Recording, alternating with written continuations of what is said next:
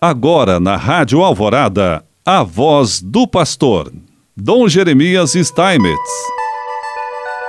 Prezado irmão, prezada irmã, mais uma vez nós aqui estamos e queremos te saudar com alegria. Estamos nesses dias ainda do tempo pascal, nesse mês de abril, estamos falando um pouquinho sobre a questão do dízimo sempre tão importante para a manutenção dos trabalhos da igreja em todos os níveis, para que de fato a igreja possa ser um testemunho né, no mundo de hoje. Portanto, a experiência de fé como instituição do dízimo na igreja, com a liberdade conferida à igreja no ano 313 e os desdobramentos posteriores, a igreja sentiu a necessidade de ampliar sua estrutura organizacional e pastoral para atender adequadamente às novas necessidades que se impunham, principalmente após o decreto que a tornou religião oficial do Império Romano.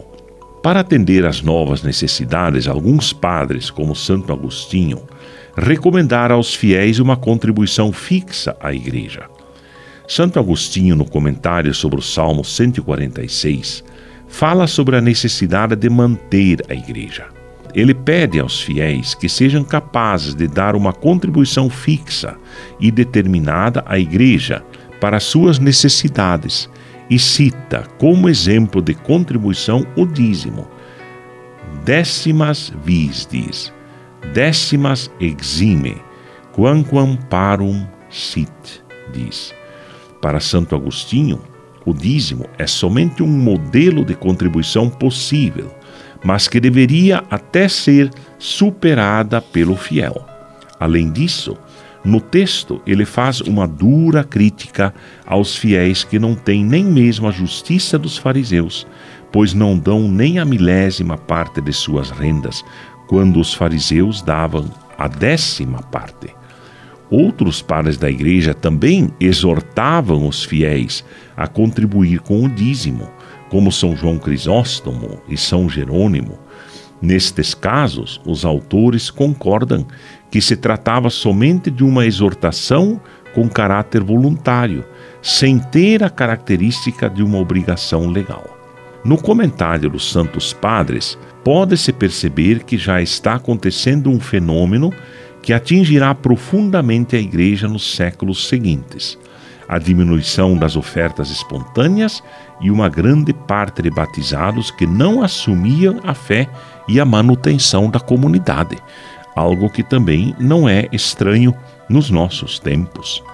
Para atender à justiça e à necessária contribuição de todos na manutenção da Igreja, foi introduzido o sistema do dízimo, fundamentado na caminhada do povo de Deus no Antigo Testamento, tanto no modo como no conteúdo. A organização foi paulatina, através dos concílios particulares, com uma legislação tributária e coercitiva que perdurou até a idade contemporânea.